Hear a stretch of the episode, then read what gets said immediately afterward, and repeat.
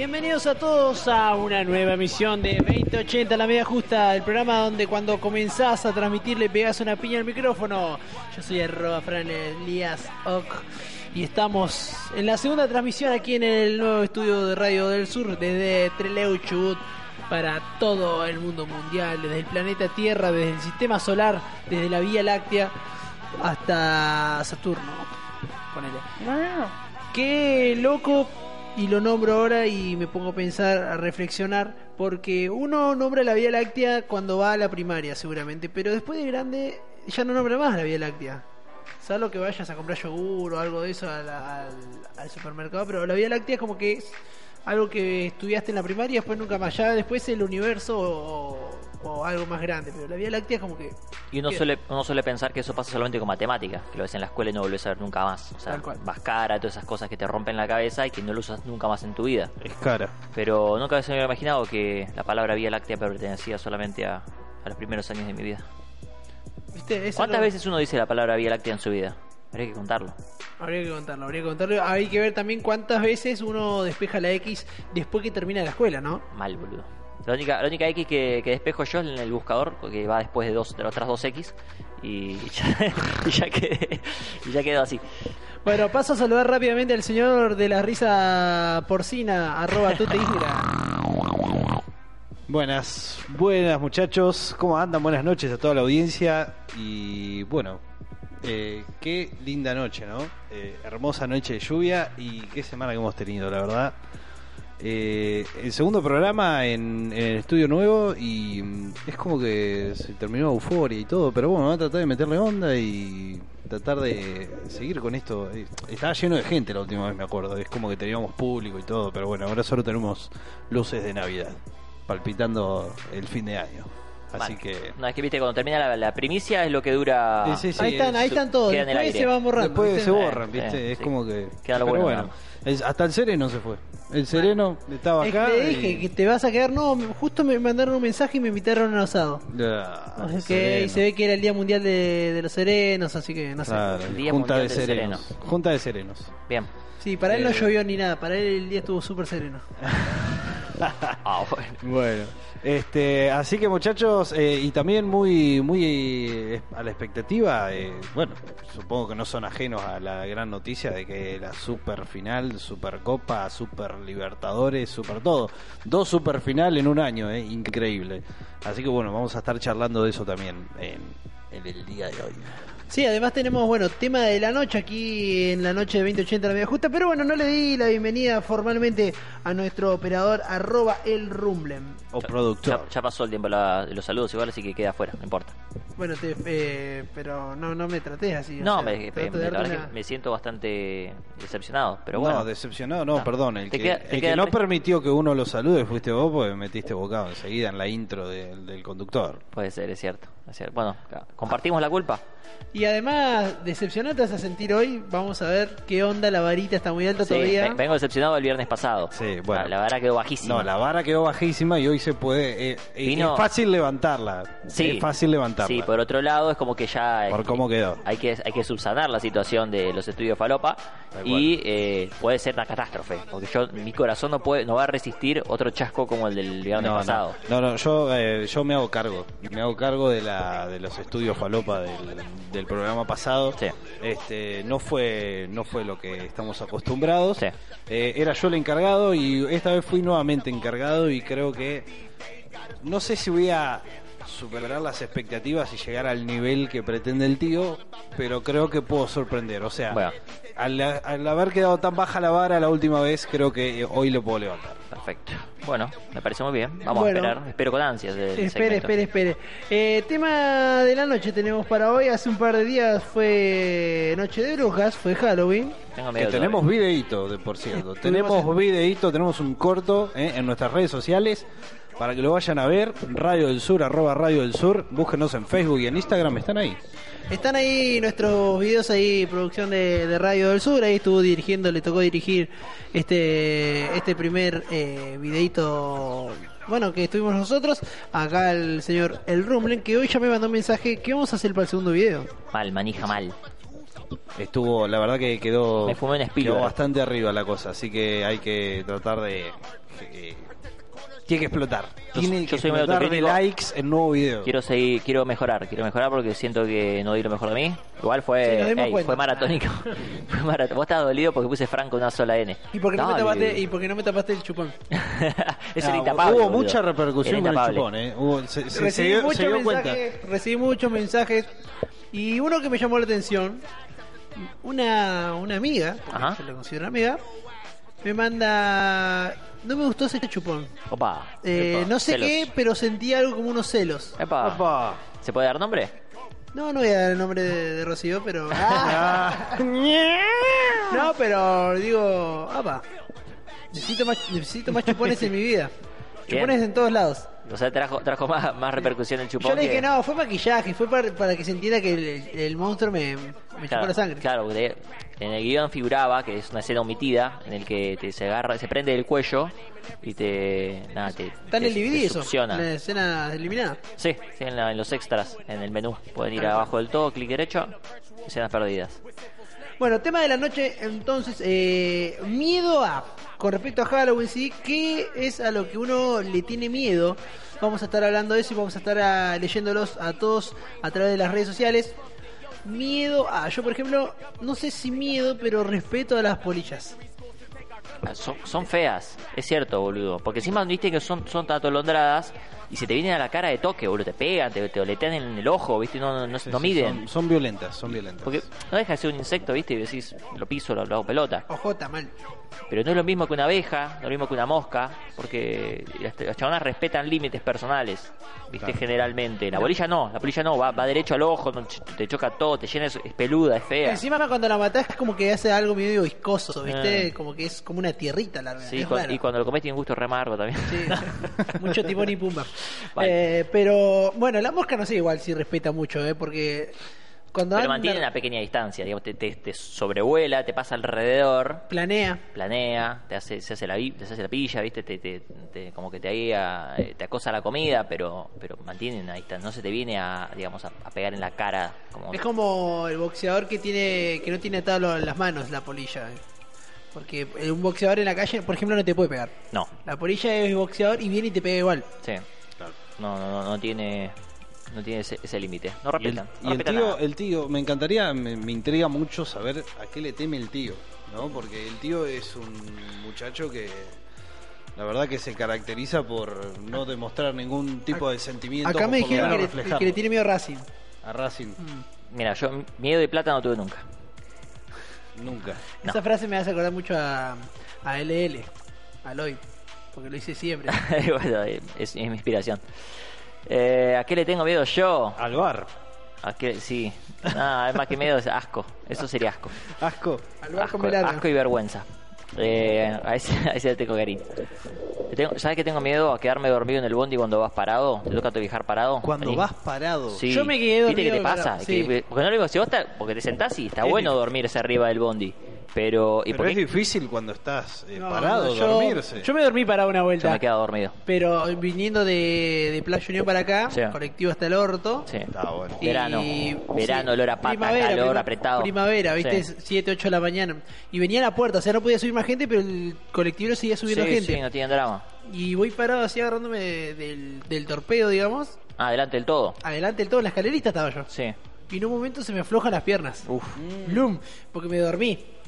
Y como que parecía que me estaba quedando inválido y me rescaté y, y me, y me desperté. Pero. Y otra vuelta sí me quedé dormido. Yo por lo general trataba de nunca quedarme dormido, pero en esa vuelta me quedé dormido y yo me tenía que bajar en Sportman y me terminé en la terminal. Mirá. O sea, el colectivo estaba vacío y ni siquiera el chofer me despertó. Ni, no estaba ni el chofer. Ya sabía, Estaba- el chofer también era un fantasma, el chofer. nunca había existido. Tremendo, tremendo. No, eh, miedo, miedo posta. Eh, ¿A qué puede ser, che? No sé, eh, a veces te Estoy mirando la serie esta que recomendé la semana pasada, la llevo ahí y te digo que tiene una escenita que papá, te la regalo. The Hunting of House Hill. Eh, tiene, viene picante. Yo vivo solo, en una casa vieja. Eh, como que, viste, llega un momento en el que... Primeros dueños. No, eso tiene una historia macabra además. Dios, Lo- sí. lo- el tipo que la construyó, la estaba haciendo para su, para él y su esposa mudarse. ¿Tu casa? Esposa- sí, la esposa muere El tipo nunca se muda a esa casa. Es más, mi viejo se lo compra a unos gitanos, imagínate, boludo. No, Eh, estamos- sí, estoy, ju- estoy juguete, digamos. Juguete. Eh, a, a todo esto, mi vieja una vuelta eh, me dice, yo le tengo que contar en algún momento lo que me pasó a mí ahí adentro. No. Eh, pero yo le digo, mirá. eh, Prefiero que no. Prefiero que no porque me- me- yo tengo que seguir viendo acá, ¿entendés? Claro, no, no da. Eh, pero tenía una historia ahí medio, medio, medio macabra. Y dije, preferí no escucharla. Y no, es el día de hoy que no me arrepiento porque estoy seguro que no, no Ay, podría no la dormir. sabes. No, no la pero sé. generas como un, hay un morbo y un trauma medio. Claro, Es que, que, to- hay todavía algo. me acuerdo, todavía me acuerdo porque la- la- lo hace años desde que batió esta de no saber lo que me pasó, le tengo que contar. De hará 10 años atrás. Dije, gracias, paso. No, qué garrón. Eh, qué garrón eh, que se generen cosas así. Por ejemplo, eh, me acuerdo, Telefónica. Sí. Recién estaban los celulares con cámara. Sí. Surgió el videito ese del fantasma de Telefónica. Me acuerdo, me acuerdo. En el, en el hospital de Rawson, ¿te acordás? También circuló un video de una camilla que se movía sola. No lo Hace no. no. mucho, dos años atrás, tres años atrás. lo- Igual- Me gustaría verlo. Igualmente es Estaba. raro porque aparecen videos de fantasmas, pero con celulares de 2006. O sea, ahora existen celulares que filman en 4K, pero no hay un video de un fantasma en 4K. Mm. Claro. O sea, se va a ver Bueno, todo hay un video, hay un video de un obrero, no sé si lo vieron, en cancha de huracán, estamos hablando Parque Patricio, Buenos Aires, Sí, sí. donde está, se ve que de guardia el muchacho, y mm, tiene que bajar, digamos, a creo que lo que sería la zona nueva de vestuarios. Uy, lo vi, boludo. ¿Lo viste? Que se está golpeando la puerta con todo, mal. Y él lo filma todo, lo filma todo. Lo filma, y este no. No. está en 4K, pero tampoco no, no, en un se, celular se ve bien, o sea, VGA, ¿no? el chabón le hace así a la puerta y se mueve todo, se mueve puso todo. la piel de gallina con ese video. Cuando el chabón se acerca, frena, entra al vestuario, recorre. Se ve que ya lo había y hecho. era de día. Sí. Se ve que ya lo había hecho. ¿Por qué los fantasmas salen de noche nada más? Durante No, el día, pero, ¿qué pasa? eh, ojo, era subsuelo, donde no llega la luz del día. No, ¿por qué, siempre está- por qué siempre están oscuras? Son, son Son, cagones. son albinos. Son, son vampiros. Entonces, ¿serán todos vampiros? ¿No pueden ver la luz del sol? ¿Eh? Puede son, ser. son albinos, no, no usan protector solar. Yo no sé a qué va eso de que siempre estén en lugares oscuros. ¿Por qué no aparecen en un bar tomando un café, por ejemplo? ¿No se puede morir a gente en un bar y quedar su espíritu ahí, Esos rondando, rondando los los espíritus presos? que murieron tranquilamente, pues están también los espíritus que mueren. Los espíritus Pero te chacarreros. das cuenta, pero es el chavo del 8. Eh, yo no, no sé, dejo ahí la, la inquietud. ¿Por qué, no, ¿Por qué no aparecen en pleno Y día? había que entrevistar a alguno. Y mm, sin ir más lejos, las películas de actividad paranormal, que en su momento generaron bastante, Sí. siempre eh, pasaba la parte de noche, eh, Sí. todo el quilombo, y después durante el día, nada, tranqui. ¿Viste? No, de- de- durante el día estaban como las secuelas, digamos, ¿no? De las heridas, eh, ver el video, etcétera. O sea, como- si vos veías que estaba de día, era como que te quedabas tranquilo.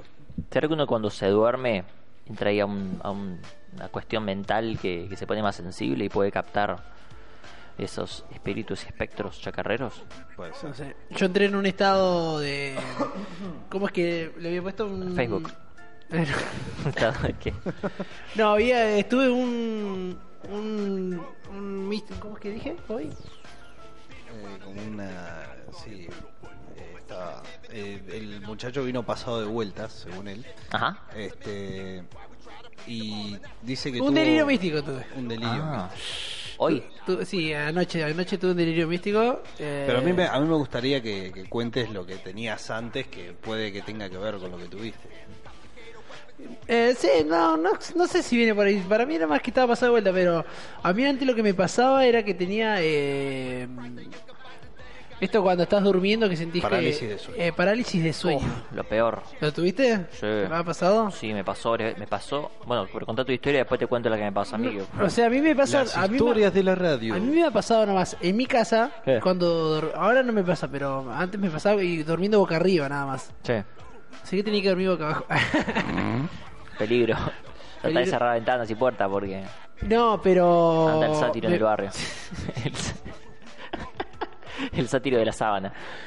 Eh, el fantasma se movía entre la sábana y era monóxido de carbono.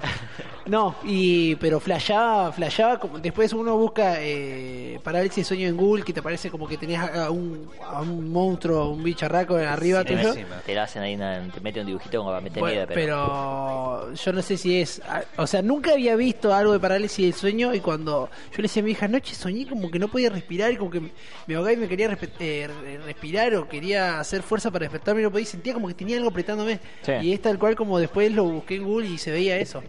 O sea, había visto una figura así más o menos. Ah, vos viste, viste figura y todo. Sí, sí, es más, eh, una, una vuelta cuando estaba durmiendo, flashé como que era la gata nuestra que andaba dando vueltas y que me quedaba mirando, pero en el mismo sueño, digamos, era como que tenía la cara como más estirada, los ojos medio rojos. Terror mal. Y, y también era como una parálisis sueño porque me quería despertar y como que sentía uh, una presión horrible y digo, me quiero despertar, me quiero despertar. Estaba consciente que estaba durmiendo, Sí. pero pero no. Yo que recuerdo tuve dos veces en mi vida, una vez cuando era muy crío, eh, que resultó que estaba todo envuelto en la, en la sábana, como que me había enroscado mal y como que nada, me sentía apretado y el sueño me agarró una paranoia muy fuerte. Pero una vez me pasó muy heavy cuando, cuando laburaba en una en la droguería, eh, no tomaba nada, te lo juro. Pero yo llegaba, al mediodía era, era horario de comercio, ¿viste? Tenía un rato al mediodía que me iba a comer a casa, dormía en la siestita, sentado en un sillón. Sentado. Sí, sí, porque es la forma de dormir menos. Si te acostás, palmas. Es, eh, y no te, no te lo recomiendo. Pero vos te sentás a dormir la siesta, dormís pasó 15, hoy. 15, 20 minutos y dormís bien. Te es como un estado comatoso, salís del estado comatoso y seguís. Bueno, eso eh, lo sigo haciendo habitualmente y lo recomiendo, como siesta express, digamos. En ese, ese momento lo que me pasó fue que me siento, ¿viste? Termino de morfar, ¿viste? Pipón, qué sé yo, me siento, eh, me relajo, me duermo. De momento dije, listo, ya está, me despierto, ya está, eh, ya dormí, dormí bárbaro, eh, me voy a ir a, me voy a preparar para ir al laburo, qué sé yo. De repente, seguía durmiendo, estaba ahí sentado en el sillón, seguía durmiendo, ¿entendés? Y me di cuenta, no me había despertado nada, bueno, ¿Vos ahora sí. estabas consciente que estaba dormido? Claro, no. O sea, porque empezaba a pasar cosas delirantes otra vez y me daba cuenta de que en realidad seguía durmiendo. Bueno, ya fue. Ahora me despierto. Bueno, me despierto, me voy a, me voy a lavar la cara, qué sé yo. Y empezaban a pasar cosas delirantes otra vez. No me había despertado de nuevo. Digo, la, ¿cómo, ¿cómo mierda salgo de acá? O sea, que no sabía qué hacer. Eh, me, ya fue, me tiro del sillón. Empezaba a hacer fuerza para tirarme del sillón y no podía, boludo, porque estaba paralizado, ¿entendés? Hasta que con toda la fuerza del mundo me pude despertar y estaba, pero pasado de rosca, estaba, pero en coma mal. Y bueno, pero me costó varios intentos, chabón, miedo. O sea, es- fue una situación muy, muy fea, boludo. No, Eh, bueno, cosas pero que viste. ¿Viste algo extraño en ese, en ese, en esa, esa sección? No, no, no, no hubo cosa de miedo. Lo único miedo fue no volver a despertarme nunca más y quedar en un loop eterno para toda la vida. Claro. Pero bueno, Un viaje astral se llama. Hay gente que ha experimentado viajes astrales ¿en serio? que son es como lo que capaz que puede, por ahí sentiste vos. No es que yo laburaba en la droguería, no tomaba las que tiene que tiene mucho que ver con esto de la parálisis de sueño también. Es una como que el alma escapa del cuerpo por un instante y mm, tenés el cuerpo ahí y tu alma como que salió, digamos, y está en un mundo paralelo, obviamente. Tremendo. Yo quiero eso, ¿dónde se compra? Este, eso se hace con meditación, lo puede hacer cualquiera. Yo me gusta. eh, Obviamente, yo igual tomo como atajos. siempre, hay tutoriales en YouTube, así que No, lo voy te a lo buscar. recomiendo. Lo voy a buscar. Igual me gustan los atajos que son químicos generalmente. Sí. Bueno, ¿qué parálisis de sueño más o menos para comentarle a todos los que están ahí del otro lado? La ambientación onírica y oscura de una de la obra La pesadilla, sí, que es un cuadro, una ilustración de la época medieval.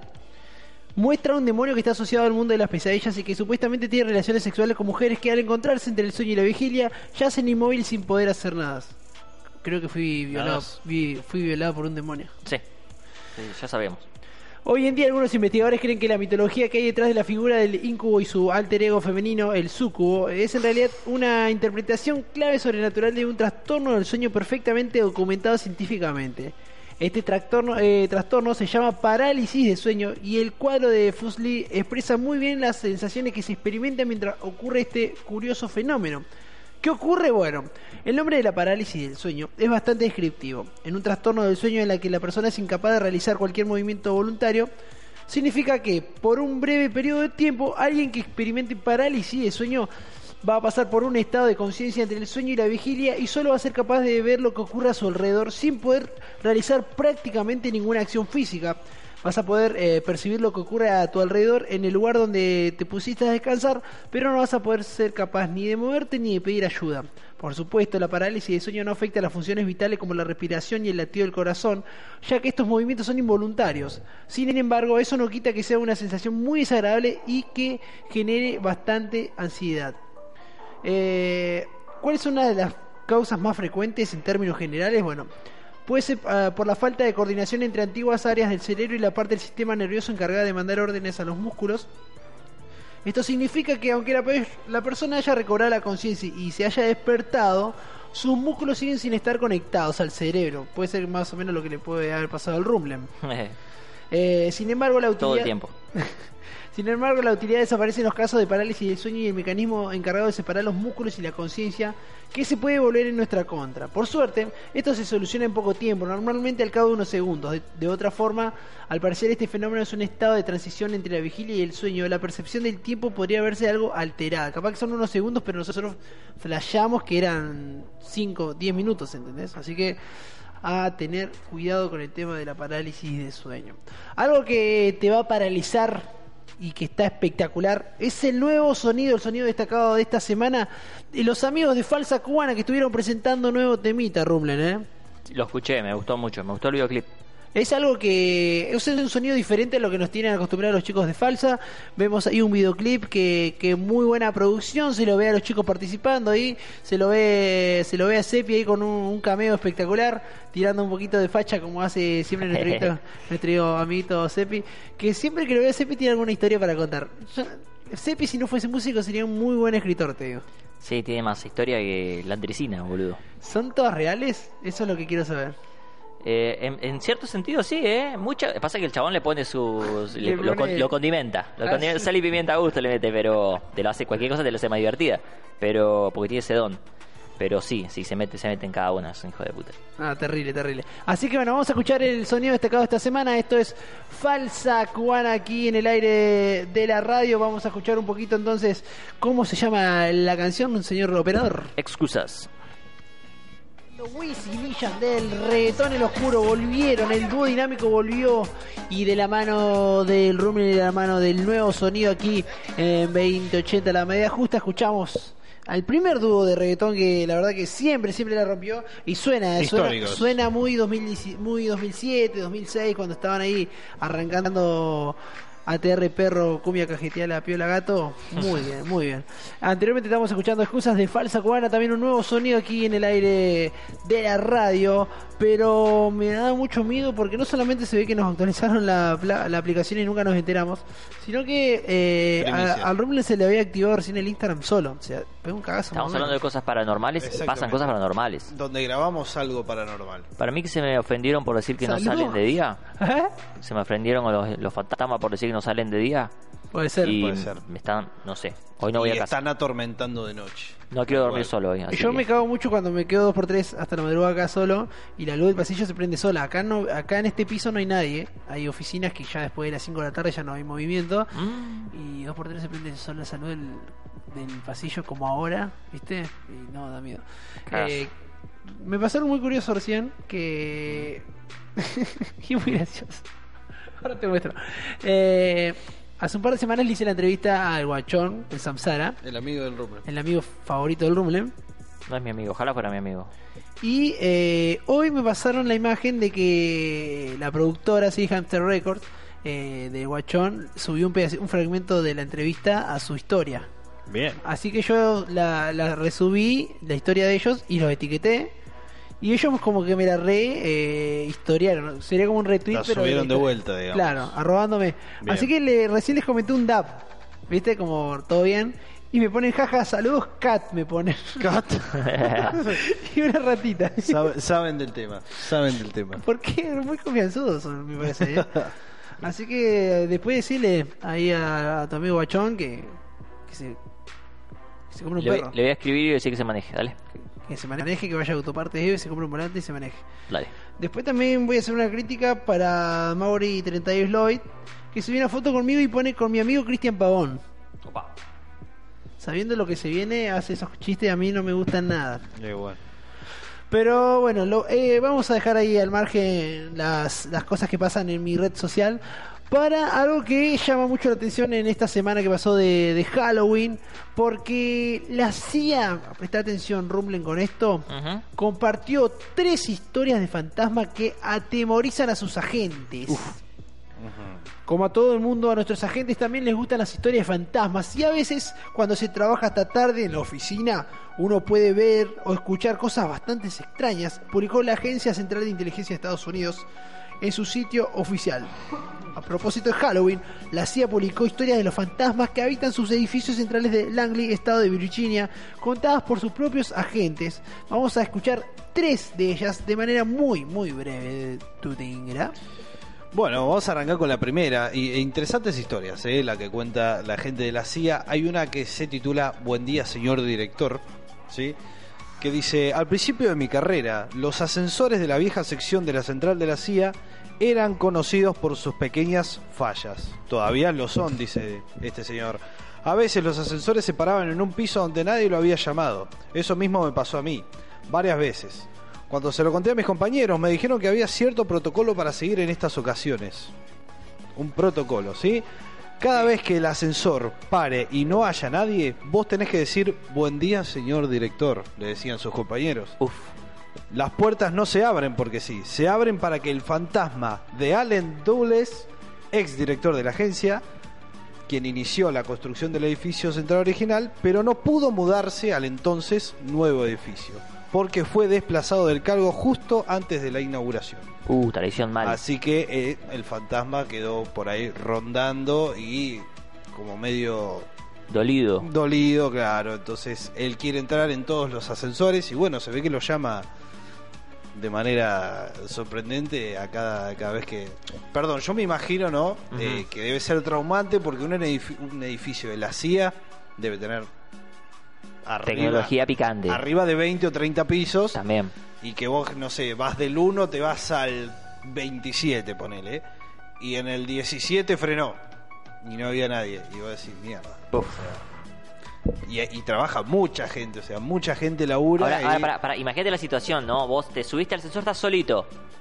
Empezás a subir, subir, subir, de repente te dicen, eh, se para, se abre la puerta, no hay nadie. Nadie. Cagazo, pero se vuelve a cerrar y vos quedas de vuelta solo ahí, pero Claro. no sabés si estás solo otra vez. no. Y tenés que seguir, 25 Exactamente. pisos para arriba, un par de minutos. No es que Ah, son dos o tres pisos. la nuca. Claro. No, picante mal. Esto es lo que le decían sus compañeros que para que no pasar malos momentos, que cada vez que el ascensor se abra tiene que decir buen día señor director. ¿Sí? Así que esta es una de las historias. Después tenemos otra, ¿sí? Tenemos otra que titularon Juego Nocturno. ¿sí?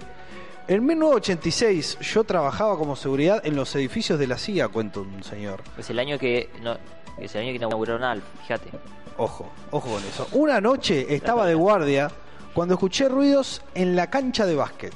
Ajá. Tienen cancha de básquet ahí adentro. O sea, imagine, yo quiero que la gente se imagine la magnitud de la CIA, ¿no? Sí. Edificios grandes, cancha de básquet, cancha de básquet. por ahí, ¿no? Porque Sí. cancha de básquet no debe ser la única. Sí. Alguien estaba picando una pelota y tirando al aro. Tirando el oro también. Y era demasiado tarde para hacer eso. Entonces fui para allá, cuenta de este muchacho. Dice, entré a la cancha y se cortó el ruido de la pelota. Ver, Las luces estaban apagadas y cuando pude prender la luz vi una pelota en el medio de la cancha. No escuché pasos ni nadie corriendo fuera del lugar. Calofrío. Imagínense, ¿no? el muchacho sereno, no como el que tenemos nosotros que es medio falto a, a su lugar, pero un sereno de la CIA en un edificio inmenso, entrando a la cancha de básquet, luces apagadas, escucha picar una pelota y cuando prende la luz No había nadie. no había nadie y no solo que no había nadie, una pelota en el medio de la cancha. Esta fue la historia ¿sí? de uno de los serenos. Esas ¿sí? son historias que, comparti, que, que compartió la misma CIA. Exactamente, Uf. la misma CIA es la que comparte estos, estas historias. Después tenemos la última, sí, eran tres, que es titulada El Jefe, que yo creo que esta debe ser una de las más relevantes. Uh. Dice, una colega mía tenía que quedarse hasta tarde en la oficina para redactar unos cables. Eh, no sé qué será cables en Estados Unidos, pero bueno. Su oficina era chica, como un cubículo, y esa noche ella era la última que quedaba en el lugar. Miedo mal. Solo escuchaba el tecleo de su máquina. hasta que en un punto le pareció que cuando ella tipeaba, escuchaba que el sonido se duplicaba. Eco, ¿será un eco? ¿Será que estaba solo en la oficina? Cuando paraba, el sonido seguía un poco más. Entonces, podía ser un eco tranquilamente. Sí. Cuando finalmente terminó su trabajo, decidió pegar un último vistazo en la oficina antes de cerrar. Al llegar a la puerta, pasó por una oficina vieja y mal iluminada Mm, y vio una persona vestida con un traje y con un sombrero que hablaba por teléfono. Era la única, recordemos, era la única. Sí, perdón, se me está Piel de gallina mal, Piel de sí. gallina mal. Mientras lo estoy leyendo, dice: retrocedió inmediatamente para ver quién era y decirle que era el último que quedaba que se acuerde de cerrar. O sea, la mina seguía el protocolo, más allá de saber que estaba sola. ¿Sí? Pero cuando volvió sobre sus pasos, no vio a nadie. Ni siquiera había un teléfono instalado en la oficina. Oh, el- o sea que el teléfono también era fantasma. Era todo fantasma. O sea, la mina recorriendo la, la oficina, el piso. La oficina sería fantasma también. Capaz que, oficinas. capaz que estaba borracho en un, en un descampado y flasheó que laburaba para la CIA y que había todo. Yo el- entendí el final de la película, ella estaba muerta. Eh, pero ella trabajaba para asuntos internos. Veo gente de la CIA muerta. Bueno, y dice que al otro día le contó lo ocurrido a un compañero. Sí. ¿Viste al jefe? Le dijeron. Así llamábamos al tipo que a veces aparece en la oficina a la noche. Son todos jefes. O sea, todos los jefes van a terminar siendo fantasmas. Algunos lo ven. Sí. Siempre está vestido de traje y con sombrero. Solo aparece cuando queda alguien solo. Mm, miedo mal. ¿Podemos pasar el programa de la previa al mediodía? Sí, por favor. Esta fue, Sí, porque está estas con- fueron las tres historias, hermosas historias que nos dejó la CIA en esta semana de Halloween en exclusiva para Radio del Sur. Y aprovechando que está sonando eso de fondo, vamos ya mismo a escuchar y después vamos a la sección deportiva, vamos a escuchar una versión rara, una versión inédita, pero una versión también que es de previa, porque la gente de Cumbia Drive siempre hace algo diferente, nosotros siempre lo publicamos en nuestra web y en todos los espacios de Radio del Sur. Esto es Halloween versión cumbia, versión cumbia drive acá en 2080, la media justa, la puta madre, qué cagazo. Dios mío, lo que se está viviendo en este preciso momento y durante los próximos 15 días. Increíble. Final de Copa Libertadores. Boca River. River Boca. Increíble. Yo lo puedo creer, ¿eh? Increíble. Para, más allá de que el tío que tiene su exclusividad y está perfecto, es increíble lo que estamos viviendo eh, en el ámbito del fútbol, ¿no? Porque dentro de todo esto, problemas sociopolíticos hay, obviamente, y ahora voy a leer un poco de eso. Pero es increíble lo que pasó esta semana y es insólito. Y de hecho, este eh, lo que pasó sobre todo en el partido de Gremio River. ¿sí? Que uno pensaba que a los 40 minutos del partido Sí. River estaba más afuera que adentro. Y fue una cosa tremenda, porque recordemos que Gremio ganó el partido de ida 1 a 0 en el Monumental y se estaba llevando 1 barra 2 goles de ventaja. Sí. ¿Sí? Y, No lo vi, no lo vi. Me estoy enterando por vos. Contámelo porque viene emocionante. y- Lo, lo estoy palpitando, boludo. ¿Ya pasó? Eh, no, tío, para ya voy a hablar del bar, no te pongas así. No, no dije nada, dije Este, nada. en serio. recordemos bien que Gremio había ganado 1 a 0 y después, increíblemente, River a los 40 minutos también, ¿sí? 40, 42 del segundo tiempo, mete gol de cabeza barra brazo Borré, Ah. ¿sí? Rafael Santos Borré. Y pone el 1 a 1 para River, que todavía estaba fuera de la Copa, ¿sí? Porque recordemos que Gremio tenía su resultado a favor por Claro. el gol obtenido en el primer tiempo y obviamente este el gol de visitante. Pero ¿qué sucedió un año después de que el VAR ¿Un año hace? y, ¿Exacto? una- y ese día era faltaban dos días para que sea un año exacto de lo que ocurrió en el- con el VAR en cancha de Lanús, De Lanús. donde River quedó afuera, ¿sí? En semifinales, justamente si pasaba enfrentaba a Gremio, ¿qué sucedió? El VAR cobró un penal, ¿sí? Una clara mano de Bresan en el área de Gremio y fue penal para River, el, el encargado fue el Piti Martínez, Fue, obviamente. fue por, fue por bar. Fue por VAR. Nada más. sí. Inventaron el VAR. Nada más voy a decir. Fue por VAR, inventaron el VAR para mandarnos a la final, dijo Enzo Pérez. Este, y el Piti Martínez fue quien se encargó, sí, de meter el gol, el agónico gol que lo clasificó al millonario, sí, a la gran final de la Copa Libertadores. ¿Por qué digo gran final? Histórico. Porque del otro lado Boca que tenía su pase casi asegurado con esa ventaja de 2 a 0 en la bombonera, que se le empezó a complicar en un momento, ¿eh? porque Palmeiras metía, Palmeiras llegaba por todos lados, Boca mete su gol, ese gol que le da tranquilidad de ese 3 a 0, y después Palmeiras se despertó y empezó. Y empezó, empezó con esa ráfaga de que necesitaba cuatro goles y había metido dos goles. Y se venía a Palmeiras hasta que apareció otra vez él. Otra vez el Pipa Benedetto. El Pipa Benedetto, señores y señores, apareció para darle vida y tranquilidad a Boca y clasificarlo a la super, super final de Copa Libertadores, super clásico. Primera vez. Primera vez en la historia que se da una final de Copa Libertadores entre Boca y River, River y Boca. Recordemos que este año, en, el- en marzo, tuvimos la Supercopa Argentina, que donde jugó el campeón de la Copa Argentina contra el campeón del torneo argentino, que en ese caso eran Boca y River. Ese partido se lo terminó llevando el equipo del muñeco. Y ahora tenemos revancha. Revancha. Reva- super Revancha. Super revancha. Se para el país mal. Se para el país, loco. Tiembla, tiembla McDonald's. Tiembla, Tiembla- tiembla tiembla ma- Ronald. el McDonald's del obelisco tiembla, realmente tiene razón el tío. Y bueno, Además, Se está sábado, hablando de todo. un sábado, ¿no? exactamente, están encima de eso, hay problemas con la Conmebol y la Superliga Argentina porque se metió en plena, en plena organización de la liga. O sea, O la que- Conmebol dijo, no, yo quiero el sábado a las 4 de la tarde ponerme el partido de River. Y River y Boca tienen partido por Superliga, muchachos. Dice que hacen eso para que lo puedan ver de otro lado del mundo. O sea, todo un. Sí, onda, onda final de la Champions, Tal sí, cual, eso sí. está todo bien. Pero tenés que hablar con la liga, hermano, primero. Estamos en Sudamérica, ¿sí? Estamos en Sudamérica. Eh, acá me parece que se miden, se las miden, ¿no? Sí, Porque ¿no? es como que Conmebol dice, bueno, yo la tengo más larga y si yo quiero te pongo un partido en el medio del desarrollo de tu liga. Sí. Igual me llamó Es que mucho sí, la atención. escúchame, es internacional, es un título mucho más, bien, de mucha digo, más jerarquía. hay que tener, si sos tan riguroso con las normas, me parece a mí que vos deberías tener la misma rigurosidad para hacer las cosas como Si corresponde. fueran rigurosos con las normas, ese bar de River no lo hubieran cobrado en el Bueno, hablando de 30. River, Pero lo del VAR me llamó mucho la atención cómo los de la Conmebol le preguntaban a los policías si había sido mano o no. Tremendo. Nada, tremendo, falta de respeto absoluto. Tremendo. Así que hablando de fallos y de mm, errores de la Conmebol, Sí.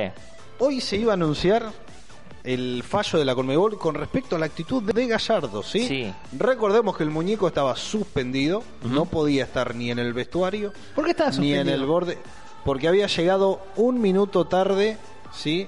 A la ca- al, al segundo tiempo en el partido de ida en el Monumental contra Gremio. Entonces la Conmebol lo suspendió por temas de transmisión y derechos de televisión. Mm, El equipo no puede entrar tarde a la cancha. Entonces, si el equipo entra tarde o el técnico entra tarde, Lo echan. sanción. Sí. Y sanción, con. Con. Guillermo. ¿Cómo? Guillermo también. Lo mismo sucedió con Guillermo exactamente, que estuvo Gustavo, que algunos dicen un tiempo estuvo Gustavo y otro Guillermo, pero bueno, eso es Ni la madre una, ma- una manera totalmente Y con incomprobable. ADN. Este, entonces, hoy se iba a decidir el fallo de, de, de Conmebol. Muñeco, ¿sí? de Mm. Conmebol, para ver qué pasaba no solo con él, ¿sí? sino que Gremio presentó una apelación, sí, que quiere ganar el partido en cancha de Brasil. Gremio presentó, sí, una queja a la Conmebol diciendo que Gallardo había incumplido con la tarea, sí, con la con la sanción que tenía y había incidido directamente en el resultado del partido. Tiene razón. Esto dice Gremio. Sí, sí, para mí tiene razón. Esto dice Gremio y me recuerda a unos memes que vi, ya que estamos. Había un meme de Gallardo, ¿sí? En el cuerpo de Bressan metiendo la mano y otro de Gallardo metiendo el gol de Borré. Este, Incidiendo en el resultado, digamos. claro, como que Gallardo está incidiendo en el resultado. Muy bueno. Sí. Me pareció excelente el meme, fue genial. Este, entonces, dice la Conmebol iba a anunciar este viernes la sanción de Gallardo y la resolución sobre el resultado del partido de River ante Gremio. Sin embargo, el anuncio será finalmente este sábado. ¿Sí?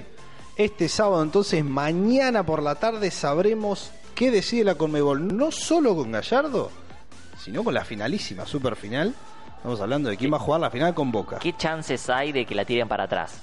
Cero. De Cero. que, de que Menos- no menos suceda River eh, Boca. Sí, en menos un dos. porcentaje del 1 al 100. Menos dos. No, yo, yo no quiero ser. No quiero ser. ¿Puedo decir no. que puede, puede pasar un escándalo así tan Para mí grande? no, porque hay mucha Hay una, hay hay una gran. Yo creo que hay un 98, 99% de que la final sea River Boca. ¿Por qué no? Porque hay un 2 o un 1%. Te cuento, hay un. Hay un partido. ¿Sí? A cargo de la Colmebol. ¿sí? Ahí. eh, que- ¿Qué pasó? En un sudamericano sub-20. ¿sí? Sí. se enfrentaban Brasil y Paraguay.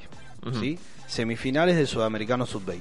Sí. Es como una Copa América, pero Sub-20. Resulta ser que el técnico de Brasil había estado suspendido, quedado suspendido para este partido, ¿sí? Por, justamente por esto, por llegadas tarde, lo mismo, la misma situación.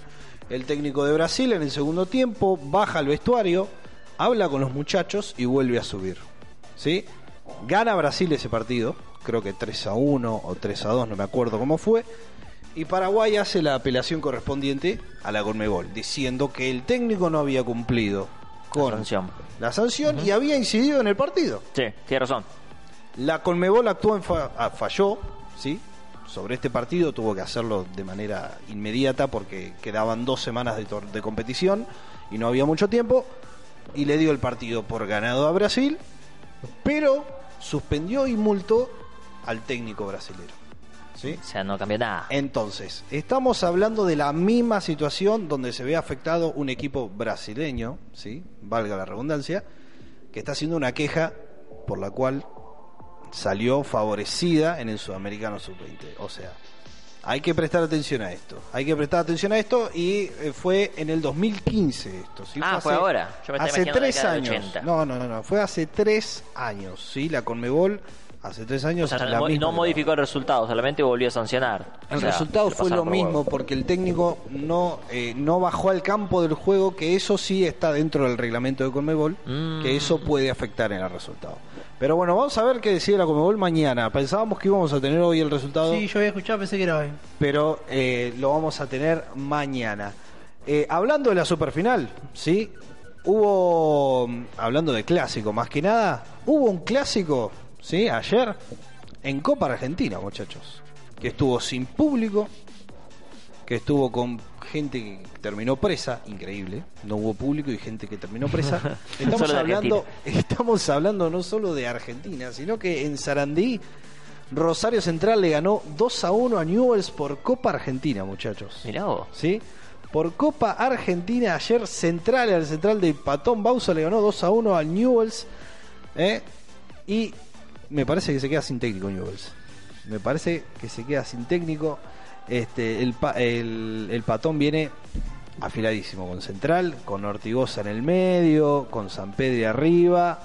Es tremendo lo del Patón Bausa con sus Rosario Central y bueno, de Felipe que lamentablemente está a punto de perder el trabajo o a punto de renunciar, no se sabe. Una lástima, buen tipo Omar de Felipe. Omar de Felipe, ex, ex director técnico del Rojo. Claro, hizo grandes campañas con Quilmes también. Exactamente. Bueno, de hecho creo que lo sacan de Quilmes en un momento top, me parece, de Felipe, este, que estaba dirigiendo. Así que, bueno, Central se quedó con el clásico Rosalino que se jugó en Sarandí. ¿eh? Raro Se, se jugó en Sarandí y sin público. ¿Y quieren saber por qué cayeron presos, cayó presa gente? Por Porque por fuera de la cancha, gente de Rosario Central tiró pirotecnia. Oh, Dios mío. Aprendemos Sí. más. Y hubo otra gente que quedó también, eh, se la llevaron detenida porque habían alquilado una casa de una vecina, unos ocho o nueve individuos que estaban al lado de la cancha Sí. para ver el partido. En Sarandí también tiene. En Sarandí, Pasa como enfermo. hinchas de Newells. Tremendo. Así que eh, más o menos eso es el resumen deportivo. Tenemos también fechas que, bueno, eh, este fin de semana se van a cumplir. Obviamente tenemos, así las repasamos rapidísimo. Eh, el millonario recibe, perdón, visita a Estudiantes de La Plata el sábado, sí, mañana 6 menos cuarto de la tarde. Y dos horas más tarde, Boca recibe a Tigre en la bombonera. Después tenemos el domingo bien tempranito de la mañana, tío, 11 de la mañana, sí. Independiente visita a Argentinos en la Paternal. Sí, Lindo muy partido. temprano igual. Muy lindo partido Muy para ver. Después tenemos eh, Rosario Central del Patón Bausa con una gran victoria que se llevó de Sarandí el domingo a las a la una y cuarto de la tarde. San Lorenzo sin el Pampa, ¿sí? Que se quedó fuera de la Copa Argentina eh, en manos de Temperley por penales. El Pampa Viaggio renunció. San Lorenzo está sin técnico. Se habla igual de, de uno que ya estaría por firmar. Que va, sí, se está hablando de José Almirón. Sí. Sí, lo tienen bastante trabajado, pero bueno, todavía no podemos confirmar la noticia. Está, eh, hay not- notas muy sueltas sobre el tema, así que no queremos por ahí andar mucho, pero bueno, ca- capaz que en la semana tiramos algún, alguna bomba. San Lorenzo, tres y media de la tarde, recibe a Talleres de Córdoba. Racing recibe a un golpeado Newell's Old Boys de Rosario a las seis menos cuarto de la tarde. Y después tenemos el lunes, bueno, Defensa y Justicia, recordemos, quedó afuera de la Copa Sudamericana ante Junior de Barranquilla por el VAR. Mm. ¿sí? Tenía que meter tres goles y ganar sin que le metieran, sin que le conviertan. Y en el momento que convierte el 3 a 0, le cobran insólitamente un empujón en el medio de la cancha que no existió contra un jugador de Junior. Entonces invalidaron el gol. Así que BKC estaba como loco y bueno, quedó lamentablemente Defensa y Justicia fuera de la Copa Sudamericana en manos de Junior de Barranquilla donde juega Teo Gutiérrez. ¿El ¿Sí? partido se jugó en la cancha de Independiente, puede ser? En cancha de Independiente, Tremendo. sí señor. Cancha de Independiente. te das cuenta, ¿eh? Te das cuenta como siempre de una forma u otra el VAR nos está eh, Termina perjudicando. termina perjudicando al que pase cerca de Independiente también lo perjudica de onda, ¿viste? ¿Te das cuenta? Bueno, Ah, eh, recordemos el episodio, el episodio que tanto afecta al tío es el penal no cobrado a favor de Independiente por la patada Patadazo. elevada de Pinola sobre Pinalazo. Martín Benítez en pleno partido. Tremendo. El partido estaba 0-0, podría haber cambiado la historia. Sí. Bien, y bueno, para cerrar el lunes tenemos Lanús Huracán a las 9 de la noche.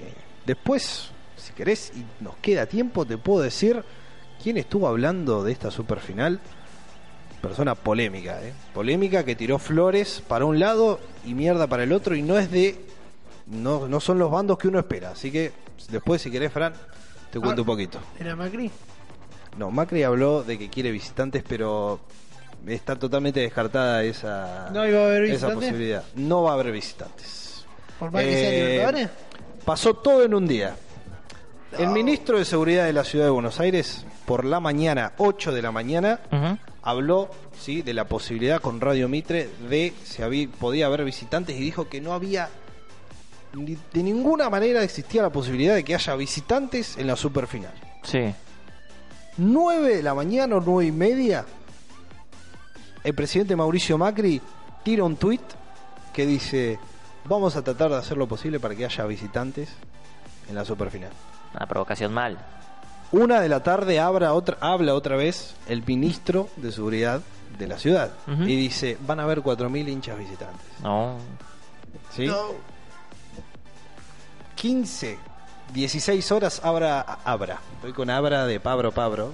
Para atrás. Sí, habla, habla Patricia Pato Bullrich.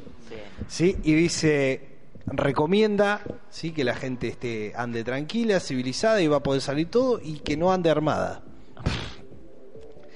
Y a las 20 horas, 20 horas y 30 minutos por ahí, se suspendió por parte de la Conmebol ¿sí? y por parte de River y Boca.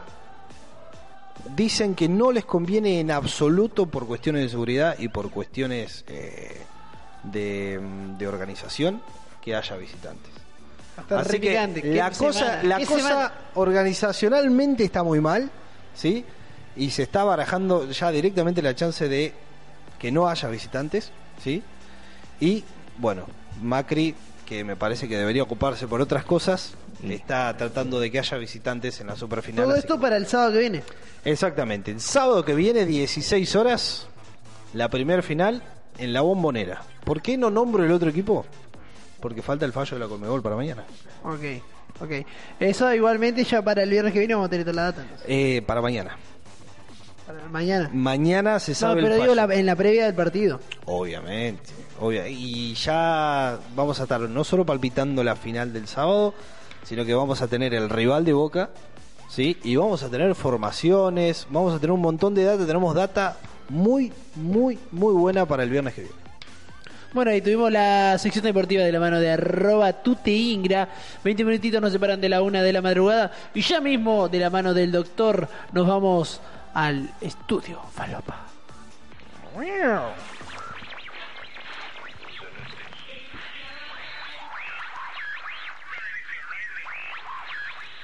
No sabemos qué dicen, pero seguro están mandando fruta. Llegaron los estudios falopas a la charla de la previa. Si no lo entendieron ellos, menos lo vamos a entender nosotros. Y si hay algo que genera más expectativa, más controversia, más quilombo, más todo en un espacio radial, Más que el bar. más que el bar, más que la final de la Copa Libertadores entre River y Boca o quien sea el, el finalista contra, contra Boca, Sí. son los estudios Falopa. Todas las semanas se habla de eso. Y, si- y hay alguien que lo habla, es el Rumble, que es eh, juez, verdugo, testigo, todo. Sí. Me- me- es que me lo, me, lo, me lo cargué, me lo cargué porque me, me, me encantó, ¿viste? Es, es- es mi segmento, el segmento que yo quiero escuchar, ¿entendés? Y eh, nada, estamos. Le di una estamos- mochila estoy- muy grande y a Tute. Sí, le tiraste una pesada. No, pero, Eh. pero me tengo fe, ¿eh? Me tengo fe para esto, me tengo fe. Quiero, quiero creer en vos. No me defraudes, por favor. Mi corazón está muy débil. No va a soportar otra, otra, otro. Lo que pasa no va a aguantar. No va a aguantar. Vamos con el primero entonces. Vamos, tío, vamos, vamos. Yo te tiro el título y vos quiero que me des ahí como tu, tu propia sinopsis del estudio. Dale. Un estudio revela que si sos fanático de los memes, estás en riesgo de engordar. Vamos todavía. sí. Esos son los que le gusta. Ah, sí, sí. Bueno, desde que existen las redes sociales, todos hemos reído más de una vez a causa de los memes sobre algún hecho o personaje, pero sin darnos cuenta, estas imágenes contribuyen a la obesidad. Al menos así lo revela un estudio realizado en la Universidad de... Oh, papá. ¿De dónde? Lockwood en el Reino Unido. Ah. Más o menos. Me gustó, me gusta, me gusta que no lo conozca nadie. Perfecto. Eso, eso Perdón, hace, me, hace me encanta piel, el sí. meme que está ahí. El de gordito. Te mandé un meme y me mentiste. Bueno, eh, el- esta universidad así, de Lockboard Wrong, bueno, es muy raro. Eh, el cual señala que los memes en realidad promueven una crisis de obesidad y apatía en las personas, pero más en su población de adolescentes en vez de promover una alimentación saludable. ¿Por qué los memes? No entiendo. Nadie lo sabe. Los memes de internet tienen el potencial de normalizar comportamientos indeseables como el trolling, comer compulsivamente y el acoso escolar y la falta de emoción puede ser indicativa de una mayor apatía con respecto a dicha práctica, indica el estudio. También resalta que no hemos terminado de comprender la cultura de Internet y el impacto que lo que se implica y comparte puede tener en nosotros, nuestro estado mental y decisiones de vida. Como por ejemplo, se incluye en el estudio una foto de un niño con sobrepeso y sus imágenes eh, dicen comida gratis, cuente conmigo. Es la validación del vicio, dice el líder del proyecto. Cuando miras estas cosas, las encontrás graciosas y lo racionalizás. Pero los mensajes que dan son dañinos y normalizan los comportamientos de salud negativos. En realidad no sabemos qué tan cierta resulta esta teoría, pero lo mejor sería que cuando mires un meme haciendo referencia a la comida es mejor que solamente rías y no corras a la heladera para romper la dieta. Tremendo, me encantó. Eh, así que un meme parece ser que, que te hambre, ¿no? Eh, es, ¿Ves? Eso es lo que yo estaba esperando. Eso es lo que yo quería escuchar. Este, es- este picó arriba, eh. picó un 850, 9 falopas. Me gustó, me gustó, bien, me gustó bien, bien, me gustó. linda. Perfecto. Linda nota, me encanta. ese- Sí, sí, sí, sí. Vamos con otro. Quiero más, quiero más. Y este podríamos hacer que es la continuación de un antiguo estudio falopa que Escuchá, tío. Escuchá, besó tío. en la frente al, al 10, al 10 en falopa. Ajá. Este es pariente de ese, de ese estudio que besó el 10. A ver. Porque según un estudio, Leonardo da Vinci tenía estrabismo. ¿Qué es estrabismo? No sé. Ah, bueno, la posición de los ojos en las obras en las que pudo ser el modelo sugiere esta divergencia ocular. Ah, el problema de los ojos. Bueno, Y esto lo sacaron por cómo pintaba. tal cual. Me gusta, me gusta, me está gustando, me está Este es gustando. pariente de que la Mona Lisa tenía tiroides, ¿eh? Claro, el primo hermano. Leonardo da Vinci pudo ser estrábico divergente. Esa es la conclusión a la que llega un neurocientífico británico tras analizar varios supuestos retratos y autorretratos del pintor. Va incluso más allá. La exotropía habría facilitado al maestro italiano su genial capacidad para representar la profundidad en superficies planas. Sin embargo, tanto para el paleon- patólogos como oftalmólogos consideran aventurado diagnosticar que Da Vinci tuviera astrabismo solo viendo los cuadros en el que ni siquiera se sabe con certeza si él lo hizo de modelo. Claro.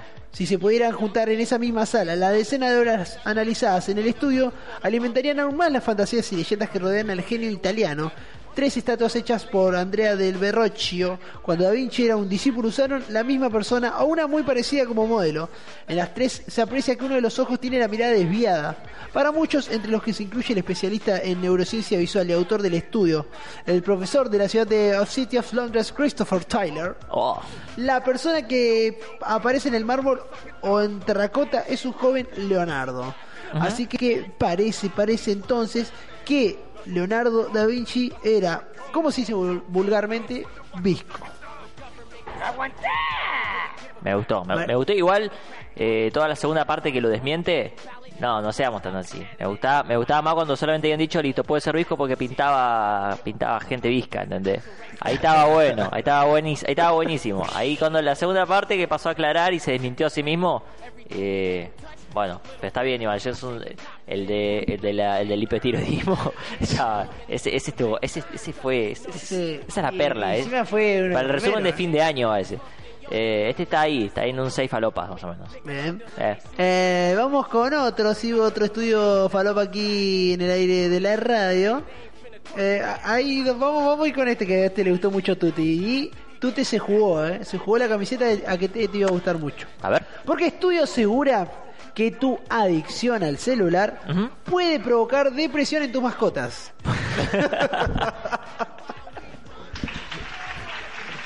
Qué bien, vamos, qué bien, ¿eh? Tremendo, tremendo. Una investigación tremendo. realizada por expertos en, en cuidados de animales de Reino Unido. ¿Cómo está Reino Unido esta semana, papá? No paran de laburar. No paran de estudiar cosas Boludeces, pero, realmente sí. importantes. Son re estudiosos. Entregó una preocupante conclusión. La dependencia al celular ya es considerada una enfermedad y tiene hasta un nombre, nomofobia. Nomofobia. Según los expertos, puede ser tan potente como la adicción a las drogas y puede acarrear problemas psicológicos e incluso físicos. Ahora, un estudio realizado por expertos en cuidados de animales de Reino Unido entregó una conclusión preocupante para los dueños de las mascotas. La dependencia al celular genera depresión en perros y gatos. La investigación fue liderada por el cirujano veterinario y publicada por la organización VetRick. Eh, en esta se destaca que las personas están generando conductas con sus teléfonos que constantemente deprimen a sus mascotas. Booth aseveró que la rutina de llegar a la casa y seguir inmerso en el celular hace que sobre todo perros se sientan menospreciados. Tiene razón. Tiene sentido. La dependencia de este dispositivo está poniendo en peligro las relaciones importantes que tenemos con nuestras mascotas, especialmente los perros y en menor medida los gatos de la casa, reveló. El experto explicó que esta situación rompe el liderazgo que el perro espera de su amo, lo que resume en horarios para comer, la hora para dormir y su rutina de paseo fuera del hogar. El estudio también dice que esta situación afecta de menor manera a los gatos, ya que estos animales tienen un carácter más independiente. La, diferencia es que el felino, al ser más individualista, no le molesta que lo acaricie mientras se usa el teléfono, pero sí se van a sentir maltratados si tardas en darle de comer por mirar la pantalla. Eh, sí, tiene sentido eso. Son más histéricos igual. Eh, sí. Sí, sí, sí, sí. Tiene sentido, tiene sentido el estudio este, ¿eh? Está, está bien, no, no tiene tanta falopa encima, digamos. ¿eh? Son Pero tres falopas. Son tres, dos, tres ti- el falopas. título igual antes Título pica arriba. es como que... Pica arriba, sí, es provocador. El título era provocador. Eh, está bien, está bien, está bien. Fuimos de mayor a menor, pero está bien. está bien. Bueno, y tenemos un bonus track. Opa. Bonus track ahí tranqui, cortito y al pie. Que bueno, si de cortito hablamos, guarda con esto también. Ojo, porque ojo el tamaño de tus dedos revela la sexualidad según un estudio. Opa. Con un simple análisis del tamaño de los dedos de las manos se puede determinar la orientación de una persona. Sugiere un estudio realizado por investigadores de la Universidad Británica. Para la, la La orientación vamos a sexual. hacer en este preciso instante. La orientación sexual. Sexual, no tamaño de pene ni nada de eso. ¿eh? No, no, no, o sea, te vas a decir si vos sos, pero sos eh, heterosexual, homosexual, bisexual, Asexual. asexual, si sos zoofílico como Lloyd, por Sí. ejemplo, o Mauri. Opa. Tremendo. Sí, sí, sí. No incluye primas. Bueno, eh, la Universidad Británica de Essex. Esa Ah. universidad donde venden muchas ollas. Ese es ese. Ahora qué, qué casualidad, ¿no? Que justo en Essex, sex, hagan la de... ¿no? me parece, yo pensé que iba a ser el chiste por eso porque venía de la mano. De la mano, no, de los dedos, De justamente. los dedos. Los expertos encontraron que los homosexuales tienden a tener una mayor diferencia entre la longitud de su dedo índice y el anular, con la diferencia más pronunciada entre las mujeres, cuyos dedos, dejen de mirarse los dedos, cuyos dedos anulares son más largos que sus índices. Con un simple análisis del tamaño de los dedos de las manos se puede Sí. determinar la orientación sexual de una persona, sugiere un estudio realizado eh, por los investigadores de la Universidad Británica de Essex. Para determinar esto, los expertos analizaron a parejas de gemelos idénticos que tenían diferentes orientaciones sexuales, un heterosexual y uno homosexual. Encontraron que el gemelo homosexual tenía tener una mayor diferencia entre la longitud de su dedo índice y el anular, con una diferencia más pronunciada entre las mujeres, cuyos dedos anulares son más largos que sus índices. Fuck, va. Investigadores anteriores eh, indicaron que la posición a la hormona masculina testosterona en el útero podría estar vinculada a diferentes a diferencias entre la longitud de los dedos y también a la sexualidad. Tremendo. Ahí tenemos la imagen que estamos transmitiendo a través de, de Instagram, en donde... eh, Hay polémica, esto se está generando creo- polémica. creo que estoy- creo Están que sonando estoy- celulares. Creo que soy homosexual. Creo dijo que soy Tete. homosexual. Puta madre, eh, no quiero asustar a la gente, pero son muy iguales. para atrás, el conductor para atrás. Bueno, eh, así que bueno, hay tres tipos de, de, de maneras, sí, de que va a depender esto. El tamaño de los dedos. Primero, si tenés el dedo anular más largo que el dedo índice, se supone que sos una persona proactiva, buena persona, compasiva y con una buena forma de ser atractiva para las demás personas. Ujú.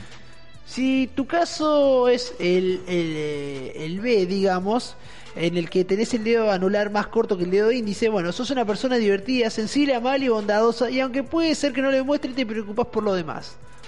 Pero si tenés los dedos, el, an- el anular y el índice iguales, sos una persona tranquila, no te gusta discutir ni los conflictos. Tenés muchos amigos y además sos amable con quien te rodea. Tremendo. Todo Así eso que- sacan por el tamaño de un dedo. Todo eso sacan por el tamaño de los dedos. psicoanalizan, no sé qué adivinan, boludo. Dos, dos generaciones para atrás, más o menos te pueden decir. Me da mucho miedo. Así que ese es el bonus track de los estudios Falopa Me de gustó, este me viernes. gustó, me gustó, me gustó ese estudio falopa, me gustaron todos. Estoy. Scary. eh, me- sí, eh, la verdad que estoy muy, muy, muy satisfecho con. Bien, bien, me, me gusta que te hayamos satisfecheado. ¿Cómo se dice? ¿Satisfecho o satisfacido? No, estoy satisfecho. Con el polvo que te echo. Turn down the wall. No, ¿cómo entraste, boludo? No, no, no, no. Intremendo. vi, vi Lucy entró dudé, dudé, dudé en hacerlo. Te juro que. Mi dedo se achicó. Es Kerry, boludo. No, justo, no. Perdón, boludo, perdón, pero vi la, vi la oportunidad, vi la oportunidad y la tomé. Ah, la rompe el tío, la rompe. la rompe. Ay, estuvo muy bien. Qué grande el tío, boludo. Hijo de mí. Oh, bien, pido Bueno, con eso vamos a un temita musical y a la vuelta todos estos últimos minutos que quedan dedicados a la biblioteca del tío, que además nos va a dar un adelanto de lo que se viene la semana que viene. Así que vamos a escuchar Surprise. algo que le va a gustar a él, ¿eh? le va a gustar a él, siguiendo con la temática de Halloween, ya despidiéndonos de octubre, obviamente también. ACDC, Autopista al Infierno. Temazo, temazo, decime si no. Tema de Ken. Es Tema de- tema una, de Ken. es una, igual es una canción bastante eh, macabra. ¿Lo es? Ah, bueno, es, es como la historia, decís vos, de la, la canción. Sí, la historia de la canción, pero yo la escucho. Esa canción me gusta, pero a su vez no la escucharía de noche. Porque me da, me da un. Me da sa- porque. Creo que es de noche ahora, ¿no? Es Me, da- noche. me da miedo Mm. eh, porque cuando recién salió la versión de los Muppets, Sí. era una versión aún más macabra. Uf. Y se la- me acuerdo cuando Graciela Alfano estuvo en el piso de intrusos, ¿Qué se le activaba esa canción cuando ella hablaba de que había hecho un pacto Uf. con el diablo para salvar al hijo. Oh, Ah, tremendo. Y que saltaba sola la canción y Luis Ventura me acuerdo en su momento que le decía, chicos por favor lo del sonido, déjense de romper las bolas, yo. y los del sonido le decían, no, estamos tocando la consola, se activa sola cuando ella habla de eso. Tremendo. Tuvieron que corte, tremendo. tuvieron Bueno, cambio, corte. cambio de tema, entonces no tengo ganas de pasar miedo. La verdad que iba a hablar de la película que acaban de estrenar, la biopic de Freddie Mercury, Sí, nombre de Rhapsody Bohemia, pero me parece que voy a hablar de otra porque ya me generaste un poquito de miedo. No, bueno, eh, vamos a hablar de la película. Estreno el jueves. Eh, sí, mucha expectativa alrededor, muchos fanáticos de Queen. O sea, ¿quién, quién no conoce Queen? ¿Quién no conoce esta canción en particular? King. Eh, o sea, no, Queen. La película generó ¿La fui- expectativa. ¿La fuiste a ver? No la vi todavía. ¿Cómo que La no? quiero ¿La ver. habla de la película que no ve? El tipo que. Pero vamos a hablar de las repercusiones que está teniendo. Vamos a hablar del tráiler. Vamos a hablar del tráiler. No, no, no. Está teniendo críticas encontradas. En general, gusta. ¿eh? Le Están dando cuatro, cuatro estrellas en general eh, en los distintos portales. En ¿Cuatro de cinco? 4 de 5, viene bien. bien. Está haciendo una- entre la crítica la tira un poquito para abajo, pero la gente le está- la está tirando un poquito para arriba porque piensan que es una película más, más popular que otra cosa. Comercial. Atento, el que- sí, los que van esperando encontrar detalles nuevos de la banda, cosas íntimas que no se conocían, decepción, porque va- es todo más o menos lo que el que ya está metido un poquito en el tema lo sabía. Eh, básicamente, la película retrata el ascenso, el paso de la- la- al éxito de la banda con este tema en particular, con Rhapsody Bohemia en 1975. ¿eh? que venían ya desde de armada la banda, de ser una banda que pujante y todo el quilombo, pero eh, tiene un ascenso maratónico a la, a la escena de la música mundial con este tema en particular y después bueno toda la mística que empieza a desarrollar alrededor sobre todo el personaje de Freddie Mercury interpretado por Rami Malek el actor de Mr. Robot actorazo que se las trae mal eh, que me dicen que las, las- las- las críticas están siendo excelentes con respecto a la actuación y la personificación de una persona absolutamente, emblem- absolutamente emblemática como lo fue Freddie Mercury, ¿no? Bien. Eh, en general, bueno, esperen mucha música. Al final, eh, el, el final de la película, sin ir más lejos, es una reinterpretación casi completa de cuatro canciones enteras del recital emblemático también. Estoy siendo medio reiterativo con la palabra, pero. eh, La el- aprendiste hoy, ¿no? Sí, la, la escuché hoy y me quedó grabada. Eh, del el recital de Wembley en el Live Aid de 1986 y es una recreación casi ah, casi exacta. Eh, entonces bueno, mucha música era de esperar, era de esperar. eh, buenas actuaciones y en general la crítica eh, está gustando. Era una película que venía como ahí como no sabemos qué, qué esperar, ¿no? Porque en general había tenido bastantes controversias en el medio, cambio de director, empezó dirigiendo a Brian Singer, la termina eh, dirigiendo otro muchacho que no me acuerdo el nombre ahora. Eh, pero bueno, entre todas estas cosas, cuando pasan esos culebrones así, viste, es como que por el producto vos podés esperar que esté un poco toqueteado o eh, que de repente no, esté, no vaya a resultar. Pero Qué, bueno, qué bueno igual que, que salga un poco va de lo que estamos acostumbrados acá, ¿no? Porque Sí. los, las historias de banda o de artistas eh, conocidos que han hecho así o series Sí, que están de moda también en Argentina. claro. sí. Este- La película de Rodrigo, la de Gilda. sí. Luis Miguel también. Luis Miguel. Eh, no era tanto, o sea, por ahí eran artistas musicales Sí. y lo que menos pasaban era música y bueno, está bueno esto que vos decís, que por ahí remonten más a lo musical Sí. que tanta historia y porque acá viste que gusta mucho el puterío, entonces eh, Claro. era, más, era más interesante saber dónde estaba la mamá de Luis Miguel Sí. que si el tipo cómo hacía las canciones o de dónde sacaba la inspiración y qué sé yo, entonces La aspiración. la aspiración y el, Tal el cual. satisfecho. Tal cual, tal cual. Sí, eh, sí. Me gusta, me gusta eso, eh, tío, muy, muy bueno, muy interesante. Bueno, así que la peli me parece que la- va a estar- está para verla, ya está estrenada acá, están en el auditorio de Madrid, ya la están dando desde a partir de ayer. Eh, así que bueno, el que quiera hacer 70 kilómetros para ver la peli, hágalo. En Y si Rawson no, también está. en Rawson eh, también la están estrenando. Así Acá que en Trelew están estrenando todavía la de está It, Harry la- Potter y de- la cámara secreta están Sí. entrando. pizza choripán y faso. La pizza Birri Faso, Ah, del 2000. Está bien, sí, vienen un poquito atrasados, eh, pero bueno, qué sé yo. No descartes que, que puedan llegar a pasarla. Eh, en algún momento se pondrán al día, supongo yo. Pero bueno, hay, hay plan entonces para el fin de semana. Se van a ver la peli. Y, y bueno, básicamente. Bueno, eh, justamente nos estábamos aquí en la biblioteca del tío, sí, en la sección Muy series buena, y películas. muy interesante, ¿Y eh. qué hay alguna bomba? Se viene, se viene con de todo. Estamos, estamos tramando, estamos tramando un nuevo producto acá para la radio, para, para hacer eh, entre video, entre, entre programa radial, una cosa medio híbrida. Estamos dándole forma todavía, pero parece que las series y las películas van a venir, llegaron para quedarse a la radio y vamos a estar elaborando un nuevo producto específicamente para eso. Una pareja Sí, sí, sí, básicamente fue una, una revelación para mí. Una, una pequeña conversación derivó en, en una charla muy amena de, de varios minutos y como no podía Con dejarlo. muchachos que tienen los dedos, eh, el dedo índice más bajo que el anular. Personas que se, se llevan muy bien, por lo que pude notar a Sí. a primera vista. Mucha química, ¿no? Quizás demasiado bien. Apa. Sí, Eh, mejor. Eh, así que bueno, eh, voy a tomar mi distancia, pero nada, siempre contento de compartir. Manejaste la situación es lo importante. Si No, era la el típico que ellos se daban besos y él los miraba. Él miraba. Y él se tocaba Le mirando. faltaba la cámara, digamos. No, de Era hecho la muy- cámara estaba, pero él quería aparecer.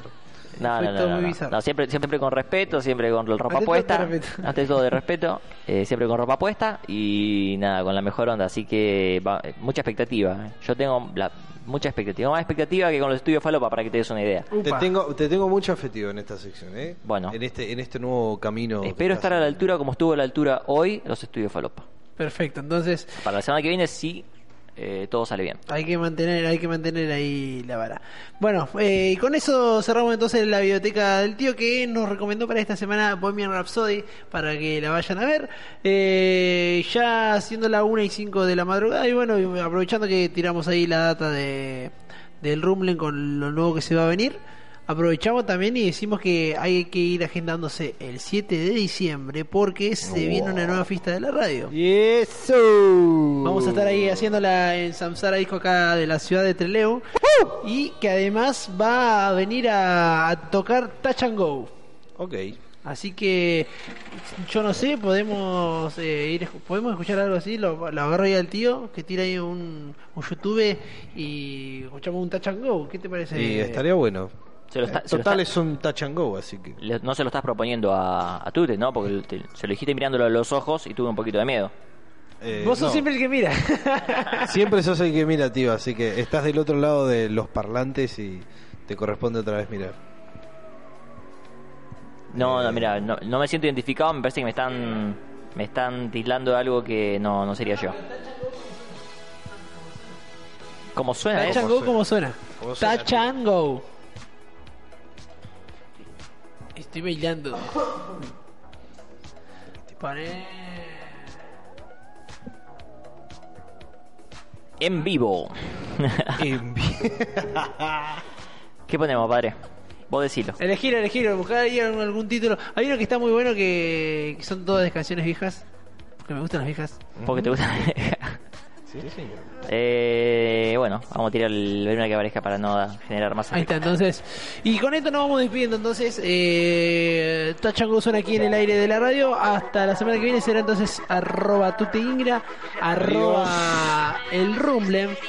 Y como diría, sí, nuestro técnico favorito en colocación de antenas de DirecTV, Lola Mary. Es Lole, qué ¿sí? grande Lole. Nos despedimos con esta.